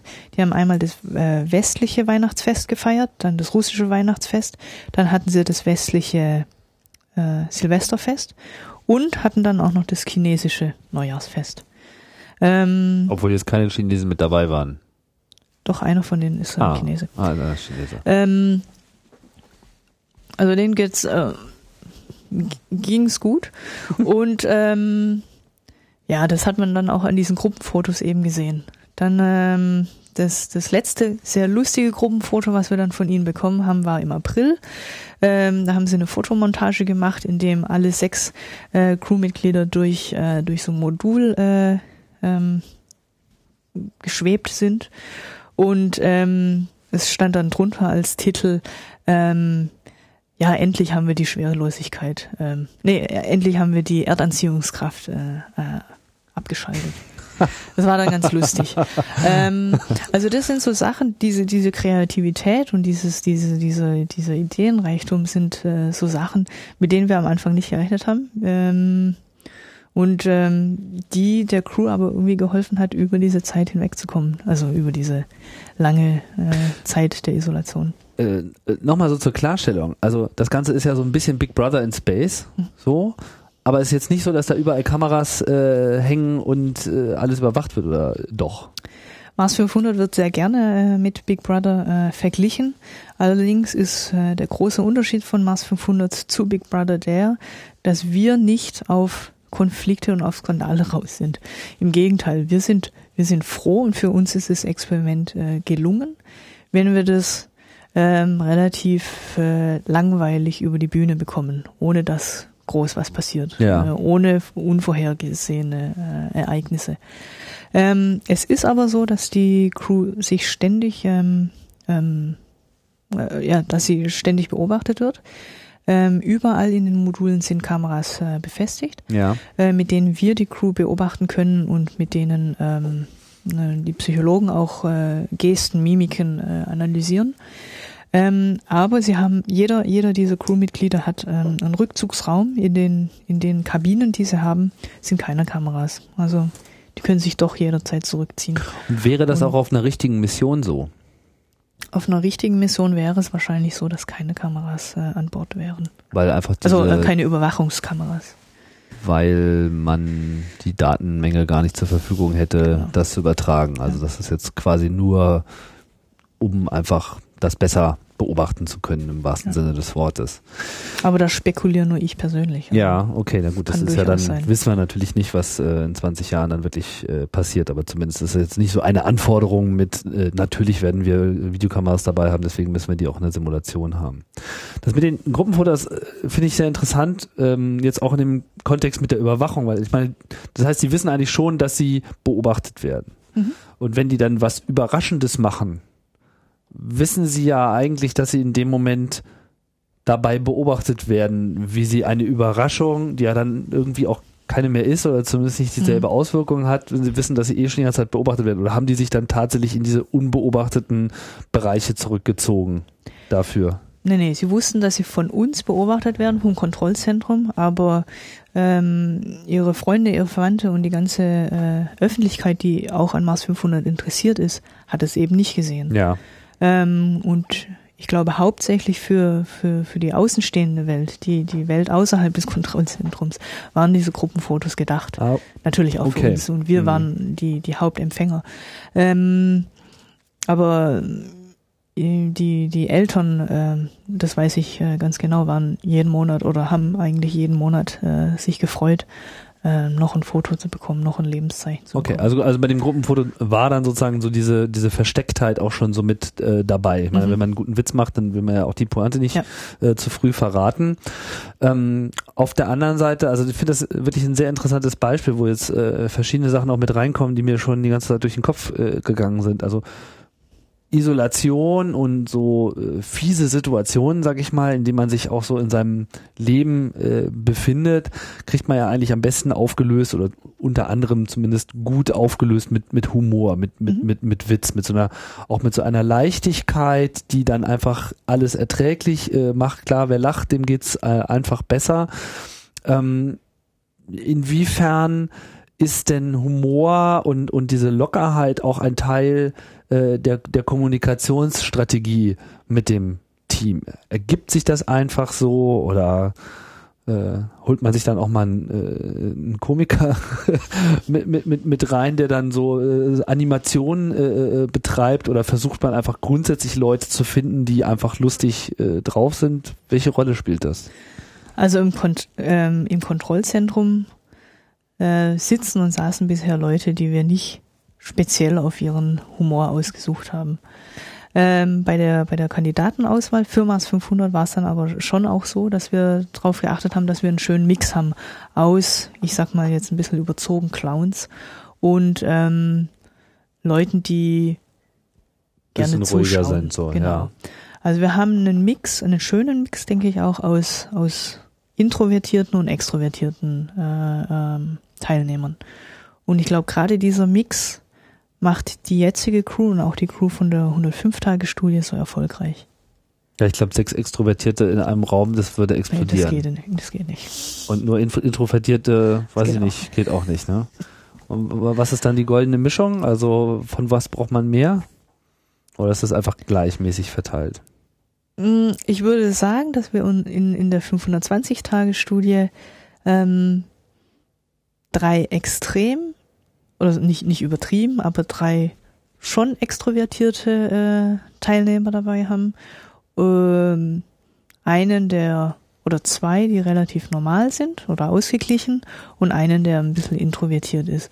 Und dieser Introvertierte, das sage ich jetzt aber nicht, äh, ich möchte nicht, dass das negativ rüberkommt, diese Introvertierte ähm, hat die Gabe zwischen den Teammitgliedern, wenn es zu äh, Problemen oder Konflikten kommt, zu Med Mediation zu betreiben. Ja. ja. Hier ist wieder dieses typische äh, Aztec-Problem am Start. Äh, das hatten wir schon mal beim Advanced Concept Team. Hier ist äh, eine, eine so internationale äh, Atmosphäre. Ich habe es auch gerade wieder in der Kantine mitbekommen. Äh, alle Sprachen sind zu hören, aber vor allem man kommuniziert auf Englisch. Und ich weiß schon, wenn ich dann hier äh, mit meinen deutschen Fragen ankomme, dann kommt man schnell wieder aus der Spur. Danke für das Verständnis. Ja, natürlich. Das äh, ist äh, natürlich ist das so. Ähm, ich dachte mir eben gerade noch, also diese Ausgeglichenheit, klar, ne? Also man, man hat so äh, Leute, die, die, sagen wir mal, die Truppe dann auch in Wallung bringen können, ja, die Spaßmacher, die äh, sich immer was einfallen lassen, so, die aber dann natürlich auch immer, äh, wie soll ich sagen, nur bis zu einem bestimmten Maße konsumierbar sind und wenn man davon zu viel bekommt, dann wird's halt auch wirklich mhm. zu viel. Auf der Gegenseite hat man die Leute, die so ein bisschen absorbieren äh, von dieser ganzen übermäßigen Atmosphäre und äh, die dann auch in der Lage sind, etwas wieder ein bisschen runter äh, zu tünchen und der Rest mag irgendwo so dazwischen liegen. Mhm. Kann mir schon gut vorstellen, dass, dass es eben sehr wichtig ist, da die goldene Mischung ähm, zu finden, was jetzt die Gruppe so in sich äh, betrifft. Was bei diesen Gruppenfotos mir jetzt auch nochmal so äh, kommt, ist auch noch dadurch, dass sie sich jetzt auch an Geräten, die sie eigentlich gar nicht so verwenden dürften, äh, vergangen haben und auch generell eigentlich so von so einer Erwartungshaltung abweichen, nehmen sie ja quasi so eine Auflösung der Disziplin auch in Kauf. Ja, auf der einen Seite weiß man, ich bin jetzt hier auf so einem mhm. Flug und wenn irgendwas äh, schief geht und das Flugzeug fliegt irgendwie am Mars äh, vorbei und äh, kriegt nicht den Schwung zurück zur Erde, so dann dann werde ich auch meine Heimat nie wiedersehen. Also es ist für meine Existenz extrem wichtig, dass ich mich an die Protokolle halte mhm. und dass ich das mache. Auf der anderen Seite will aber der Geist dann auch sehr frei sein und will sich einfach freischütteln und sagen, ach, äh, scheiß drauf, jetzt, äh, jetzt ist hier Karneval und mhm. wir machen jetzt hier Party und äh, da wird jetzt hier auch mal äh, etwas zweckentfremdet. Mhm. Ähm, das scheint mir auch sehr, sehr wichtig äh, zu sein. Nee, absolut, das ist sehr wichtig. Ähm, die Crew wusste auch ganz genau, ähm, die befinden sich auf einer einmaligen Mission. Diese Art von Studie gab es bisher noch nie und die äh, Ergebnisse, die sie äh, sammeln, sind, sind sehr wichtig für, für ähm, zukünftige Simulationen, aber auch für den zukünftigen echten äh, Flug zum Mars. Ähm, die wus sie wussten aber auch, und wir haben denen das auch immer wieder gesagt, ähm, sie sollen Spaß bei ihrer Mission haben. Ähm, das bedeutet jetzt nicht, dass sie diese Mission ins äh, äh, Ulkige ziehen. Ähm, oder in Gefahr bringen. Oder in Gefahr bringen sogar. Ähm, aber Spaß muss sein. Und ähm, dass sie das auf eigene, dass sie auf eigene äh, äh, Initiative äh, einen Weg gefunden haben, um Spaß zu haben, hat uns dann doch auch, hat uns dann auch wieder Freude bereitet. Mhm. Ähm, jetzt ist ja so, man könnte ja eigentlich auch von der Planungsseite her äh, ähnliches machen. Also Unvorbereitetes. Also alles ist durchgeplant, alles ist irgendwie immer, immer so, wie man sich das denkt. Das heißt, die Erwartung ist ja eigentlich bei der Crew so, so wird es immer gehen, es sei denn, wir machen den Unterschied. Äh, auf der anderen Seite dachte ich mir gerade, hätte man ja auch schon gleich ein paar Weihnachtsgeschenke äh, verstecken können. Ja, so dass man sagt, ja, ach übrigens, äh, hier gibt es auch noch etwas, was ihr nicht wisst. Äh, macht doch mal den, da den Deckel auf und äh, dreht an dem Schräubchen äh, und guck mal, was da ist. Gab es äh, solche Elemente? Das gab's. Also sie haben in der Tat Weihnachtsgeschenke bekommen. Die haben auch äh, jeder zu ihrem Geburtstag äh, ein Geschenk gefunden. Mhm. Ähm, und ähm, abgesehen von Geschenken und, und den Feiertagen war es auch so, dass wir zwei unvorhergesehene Ereignisse simuliert haben. Ähm, wir haben Notfälle simuliert. Ähm, auf dem Hinflug war es so, dass sie ähm, auf dem Höhepunkt der Monotonie sozusagen ähm, ähm, sich damit auseinandersetzen mussten, dass wir so getan haben, wie wenn es bei ihnen brennt. Auf dem Hinflug. So Mars. Das ist der Höhepunkt der Monotonie.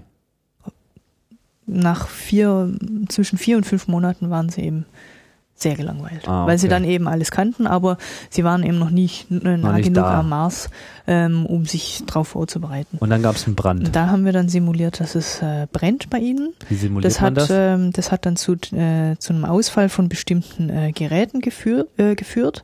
Ähm, Wie, wie, wie simuliert man das? Also sagt man jetzt einfach, es hat jetzt, äh, tut mal so, als ob es gebrannt hat oder brannte es da?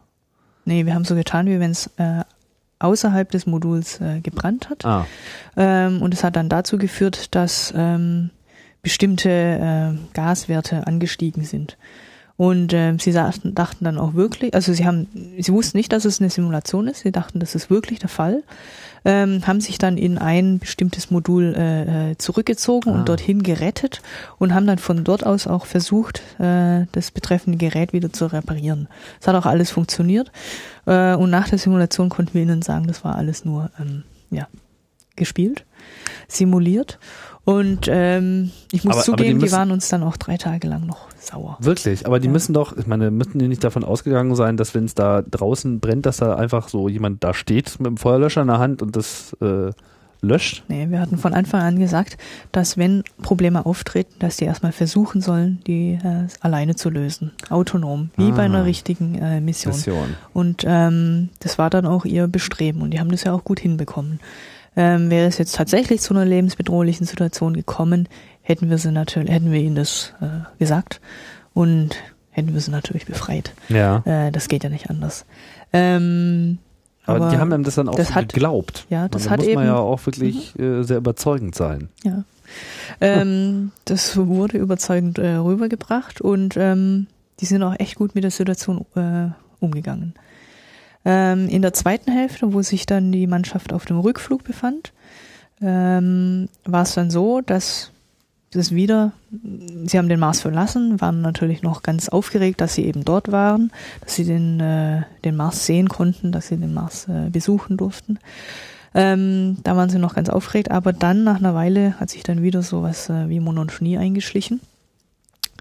Ähm, und um das zu durchbrechen, haben wir dann wieder ähm, einen Notfall simuliert und diesmal haben wir das so gemacht, ähm, dass sie acht Tage lang keiner äh, von, von jeglicher äh, Kommunikation abgesch äh, abgeschnitten waren. Das heißt, die haben acht Tage lang keine E-Mails bekommen, die hatten acht Tage lang keine Videobotschaften und hatten acht Tage lang ähm, einfach Sie Keine wussten Nachricht nicht, was von außen. passiert.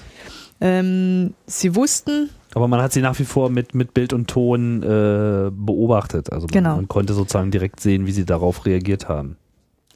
Wir haben sie weiterhin beobachtet. Äh, wir haben den Jungs aber äh, in den Modulen gesagt, dass es zu einem Kommunikationsausfall kommt, weil wir äh, durch einen sogenannten Kommunikationsschatten fliegen, wo der betreffende Satellit, der, der sie mit uns verbindet, ähm, eben ausfällt. Ähm, das heißt, die wussten, Achso, weil er sich da Ähm, die Sonne dazwischen geschoben hat oder äh, irgendwie Genau. sowas. Mhm. Ähm, die wussten also ungefähr zwölf Stunden davor, dass es zu diesem Ausfall kommt. Sie konnten dann äh, äh, per E-Mail oder per Videobotschaft ihre, ähm, ihren Freunden und Bekannten be Bescheid geben, dass sie sich eben nicht umsonst äh, äh, Sorgen machen.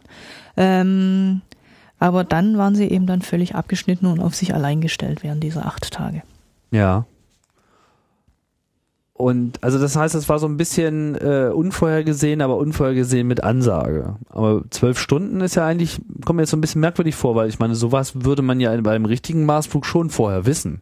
Ist ja nicht so, dass da auf einmal so äh, sehen jetzt irgendwelche Planeten kommen und sich so dazwischen schieben, so oh hoppala, äh, den haben wir jetzt aber nicht äh, gesehen, sondern das ist ja eigentlich alles Teil der Missionsplanung.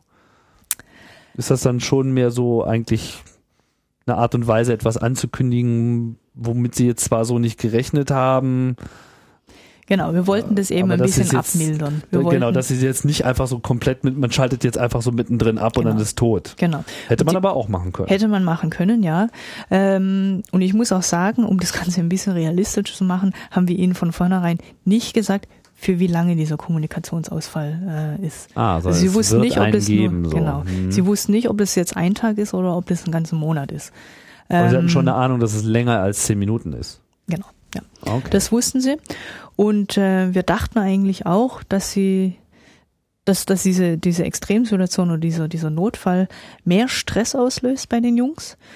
Die sind aber relativ gelassen damit umgegangen und äh, nach diesen acht Tagen Kommunikationsausfall haben sie uns auch gesagt, die haben sich gefühlt wie im Urlaub, weil sie von uns mal keine Nachricht bekommen haben und weil wir ihnen eben mal nicht auf die Finger geguckt haben ja. ähm, und gesagt haben, das müsst ihr jetzt so und so machen.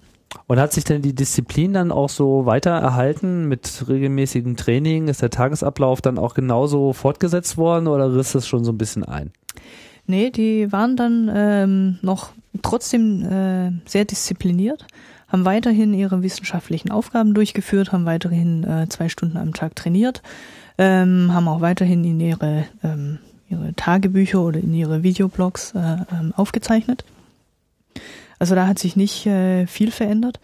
Ähm, ja, das Einzige, was eben gefehlt war, hat, war, waren die zweimal am Tag. Ja, ähm, das direkte Verbindung zu uns. Das war denen dann egal. Aber da hat wahrscheinlich auch ein bisschen geholfen, dass sie, dass sie sozusagen auf dem Rückflug sind und das große äh, Ding ist schon passiert gewesen. So, mhm. eigentlich muss man, eigentlich verbessert sich die Situation von Minute zu Minute. Man kommt dem Planeten immer näher. Ich denke mal, so ein Kommunikationsausfall, keine Ahnung, eine Woche vor Ankunft der äh, beim Mars hätte eine ganz andere Dimension mhm. gehabt. Fühlt, fühlt man sich da nicht auch versucht, da äh, so ein bisschen das Maximale rauszukitzeln und alle möglichen Störfälle zu simulieren, die man sich nur irgendwie vorstellen kann? Ja, aber wir wollten es natürlich jetzt auch nicht äh, übertreiben. Und ähm, irgendwann hätte selbst äh, äh, der noch so schön simulierte äh, Notfall, ähm, der wäre durchschaut äh, worden von den von den Jungs. ähm, ja. Deswegen haben wir das eben bei. Verstehe, bei, so nach dem Motto, äh, schaltet mal das Mikrofon an, das ist jetzt nicht mehr lustig. Genau. Ja. Und deswegen haben wir das eben bei, bei diesen zwei Notfällen ja. äh, belassen. Du hast gesagt, äh, es gab so Phasen, wo die Monotonie dann zunahm oder sogar ein, ein Maximum erreicht hat. Wie misst man das? Woran macht man das fest? Ist das so ein Gefühl? Ist das äh, eine, eine, die Art und Weise, wie die Kommunikation läuft? Ist das ein Ergebnis dieser psychologischen Tests? Ähm, im, in unserem Fall, im, im, im Fall von der 520-Tage-Studie war das relativ äh, äh, leicht zu sehen. Ähm, ähm, also wirklich, als sie wirklich äh, im, im, sich in der Hochphase der Monotonie befanden, ähm, konnte man die Jungs relativ schnell auf die Palme bringen durch unüberlegte Kommentare, durch ähm, ähm, ähm, Antworten oder die haben uns oft über über über ihre E-Mails oder über unsere Videobotschaften über ihre Videobotschaften um bestimmte Dinge gefragt, äh, um, um, um Nachrichten von, von außen.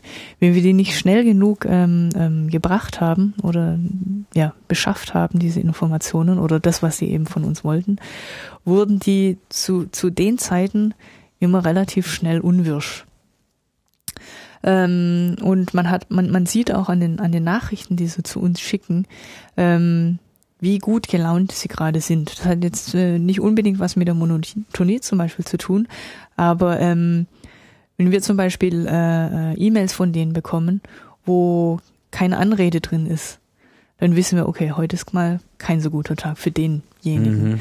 Wenn wir dann allerdings am nächsten Tag wieder ein E-Mail bekommen haben mit Hallo, äh, Jennifer oder liebe Jennifer und dann eben das restliche E-Mail, dann wussten wir, okay, dann geht's gut oder besser ja. als am Tag zum Beispiel davor. Ja. Ähm, an, so, so, an solchen Kleinigkeiten konnte man das festmachen und ähm, machen wir das auch, auch immer noch fest. Also das hat jetzt, wie gesagt, nicht, nicht unbedingt was mit dieser Monotonie zu tun oder mit diesen Phasen, wo es dann eben extrem langweilig oder extrem ähm, ja, monoton war für die Jungs, sondern äh, das, dieses äh, Muster zieht sich durch die ganze Studie. Mhm. Ich äh, bin immer versucht, so äh, bei solchen Projekten so mein, mein Lieblings-Science-Fiction äh, 2001 äh, immer wieder aus dem Schrank zu holen, der ja auch so einen elendlangen Flug zum äh, Jupiter in seinem dritten Teil dann äh, thematisiert und der einem diese ganze Isolation und diese Stille des, des Weltraums und dieses Abgeschnittensein von der Erde, äh, finde ich immer sehr plastisch äh, rüberbringt. Trotzdem war das ja ein, ein Blick in die Zukunft äh, aus den 60er Jahren heraus. wenn man jetzt solche ähm, Projekte durchführt, diese Simulationen durchführt, was für ein Gefühl gewinnt man, wie tauglich der Mensch als äh, Wesen für solche Herausforderungen eigentlich ist? Äh, ist das besser, als man denkt oder ist die Belastung enorm? Wie kann man das äh, quantifizieren? Ich würde sagen, dass der Mensch äh, ideal ist für solche Missionen. Besser als zum Beispiel, ist es ja oft im Gespräch, es wurde ja oft diskutiert, ob man nicht lieber Roboter auf solche Missionen schickt. Was man ja auch Missionen. schon gemacht hat. Ähm, aber die Erfahrung zeigt doch immer wieder, dass es äh, dass Menschen verlässlicher sind, dass die auch flexibler sind, dass die mit unerwarteten Situationen sehr gut zurechtkommen, ähm, als äh, zum Beispiel ein Roboter oder ein unbemanntes Raumschiff. Ähm, und dass sie durchaus mit jedweder Belastung ähm, zurechtkommen können. Das hat Mars 500 gezeigt und das haben auch äh, äh, alle anderen Missionen zu, zur ISS oder zum, zum Mond gezeigt wenn der Humor stimmt und äh, wenn die Motivation passt. Wie sehr ist denn auf dem, auf dem Mars, in dieser Mars, in diesem Mars-Modul, wie echt war das? War das auch kalt? war das stürmisch? Also wie viel Aufwand wurde da getrieben, um diese Mars-Situation da echt zu machen? Es war nicht kalt, es war nicht stürmisch, aber ähm, der Untergrund war rot. Also sie befanden sich auf auf, auf dem roten Planet. Ja. Ähm, sie mussten Raum, äh, Raumanzüge anziehen. Ähm, und mit diesen relativ äh, großen und schweren Raumanzügen mussten sie ihre Aufgaben erledigen. Ähm, ähm, und auch die Aufgaben, die wir für die, die wir uns für, für, für die Jungs ausgedacht haben auf dem Mars, waren relativ realistisch. Das heißt, sie mussten äh, Proben sammeln, sie mussten Sensoren auslegen, sie mussten einen äh, mit einem äh, Roboter in der Gegend rumfahren und die äh, Gegend erkundschaften. Ähm, also auch das war sehr ähm, real. So real, dass sie das auch selbst irgendwann geglaubt haben. Also weiß man, wie sehr ähm, sie das so verinnerlicht haben. Jetzt, also ich meine, trennt man sich nicht irgendwann von diesem Gedanken, dass man Teil einer Simulation ist und fängt dann einfach an zu glauben und richtig zu, zu fühlen, dass man irgendwie unterwegs ist, auch wenn alle Anzeichen eigentlich dagegen sprechen? Das ist eine der ersten Fragen, die ich unseren Jungs stellen werde, ähm, ob sie das, ähm, ab wann sie das so verinnerlicht haben. Ähm, ich glaube aber, dass sie immer wussten, dass es sich um eine Simulation handelt.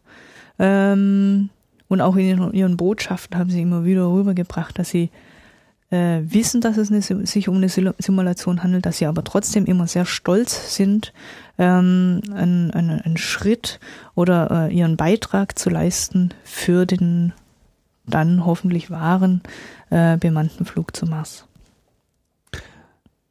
Unsere Jungs, höre ich immer, die emotionale äh, Bindung an diese Truppe scheint auch enorm gewachsen zu sein über diese Zeit.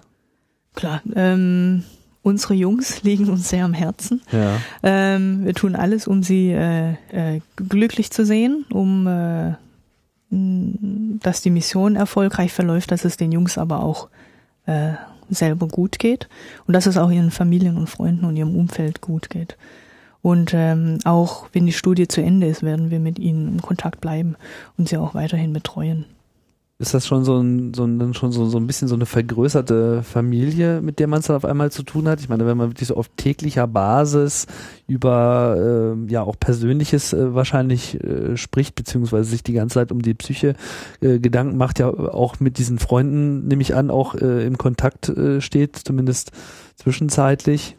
Das kann man durchaus so sagen. Und ähm, zum Beispiel ähm, mit den Teilnehmern aus der 105-Tage-Studie ähm, stehe ich immer noch in gutem Kontakt und bin auch ähm, gut befreundet inzwischen mhm. ähm, mit ihnen. Was natürlich bei 500 Tagen sich dann noch verfünffachen könnte, genau. wenn das überhaupt möglich ist. Ja. Was steht denn jetzt als äh, nächstes und letztes an, wenn äh, jetzt wirklich die 520 äh, Tage dann komplett äh, gelaufen sind? Gehen die einfach raus und fahren nach Hause oder äh, was machen die dann? Ja, nächste Woche ist eben die Studie zu Ende. Ähm, die 520 Tage der Isolation sind dann auch vorbei.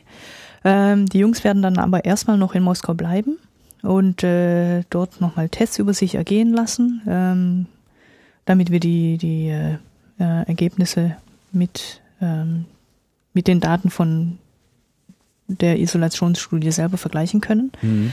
Ähm, anschließend werden wir natürlich die Daten ähm, analysieren ähm, und auch äh, im Abstand, im, im drei, circa dreimonatlichen Abstand äh, sie immer wieder einbestellen und nochmal äh, Messungen durchführen. Ähm, die Jungs werden dann auf eine Tour durch äh, Europa geschickt, genau wie äh, Astronauten äh, das nach ihren jeweiligen Missionen auch machen, wo sie dann der Öffentlichkeit erzählen können, was äh, ihre Erfahrungen waren äh, von der Mission. Ähm, und ähm, wenn das vorbei ist, werden wir ähm, sie dabei unterstützen, wieder Fuß zu fassen in der Realität. sozusagen normalen Arbeitswelt. Sind die eigentlich über so die Veränderungen auf dem Planeten in irgendeiner Form äh, in Kenntnis gesetzt worden? Also nehmen die auch Nachrichten, haben die auch in die Nachrichtenlage vollständig mitgeschnitten? Ähm, sie wurden täglich mit äh, den äh, für sie jeweils äh, interessanten Nachrichten ähm, versorgt. Das heißt, ähm, wir haben ja einen Franzosen und einen Italiener äh, von unserer Seite äh, als Teilnehmer und der Franzose hat dann eben die Nachrichten immer aus Frankreich bekommen und der Italiener hat die Nachrichten, die in Italien gerade ähm, oben waren, hat er bekommen. Das heißt so eine Zeitung oder so E-Mail mit Zusammenfassung oder? Ähm, Zeitungen haben sie nicht bekommen. Ich ja. glaube auch, sie freuen sich auf ihre erste normale Zeitung. ähm, aber sie haben E-Mails bekommen, ja. wo eben ähm, die Ereignisse des jeweiligen Tages oder auch der Woche zusammengefasst wurden. Mhm. Okay, also sie stehen ja nicht so komplett äh, vor einer veränderten Welt und nee. es ist ja alles anders und äh, wo ist denn dieses Land geblieben? das war doch letzte Mal noch da. Ähm, gut. Also äh, selbst in der Isolation und äh, fernab äh, des Planetens kann man dann noch ähm, quasi Teil der Gesellschaft bleiben. Und ich glaube, das ist dann auch am Ende der, der, der, der eigentliche Erfolg, wenn das gelingt, so ein Team, obwohl es so weit weg ist, das Gefühl zu geben, dass sie trotzdem irgendwie doch Teil von zu mhm. Hause sind. Genau, wir haben sie nicht vergessen. Ja. Das wäre wahrscheinlich das Schlimmste. Ja. Insofern ein äh, erfolgreiches äh, Projekt. Ist denn jetzt in irgendeiner Form etwas Ähnliches schon äh, angedacht, dass äh, so etwas fortgesetzt wird? Oder ist das jetzt erstmal das Material, mit dem man die nächsten zehn Jahre wieder äh, bestreiten kann? Wir werden sicherlich, bevor wir uns auf einen äh, echten Flug zum Mars begeben, noch weitere solcher Studien äh, durchführen müssen. Mhm. Ähm, auch auf anderen Plattformen, wo wir die Effekte der Schwerelosigkeit oder auch der Weltraumstrahlung äh, beforschen und untersuchen. Aber jetzt vorerst sind wir äh, wahrscheinlich mehr als genug damit beschäftigt, die, ähm, die Daten aus der 520-Tage-Studie zu analysieren. Das ist jetzt die eigentliche Herausforderung genau. der nächsten Zeit. Ja. Wie lange wird man damit beschäftigt sein? Äh, mindestens ein, zwei Jahre. Mhm. Das ist schon eine ganze Wir haben ja Daten aus äh, mehr als 18 Monaten. Ja, kann ich mir gut vorstellen. Ja, wenn wir nichts ganz dramatisch Wichtiges äh, vergessen haben. Haben wir was vergessen? Fehlt noch was? Nee. Nee? Dann sage ich vielen Dank für die Ausführungen zu Mars 500, einem ja nicht nur, aber vor allem psychologischen äh, Projekt, die Auswirkungen von Langzeitflügen wie zum Beispiel zum Mars äh, herauszufinden, um dort neue Erkenntnisse zu äh, gewinnen. Auch das ein wichtiger Teil der Raumfahrt, der hier auf dem Boden stattfindet. Vielen Dank für das Zuhören hier bei Raumzeit.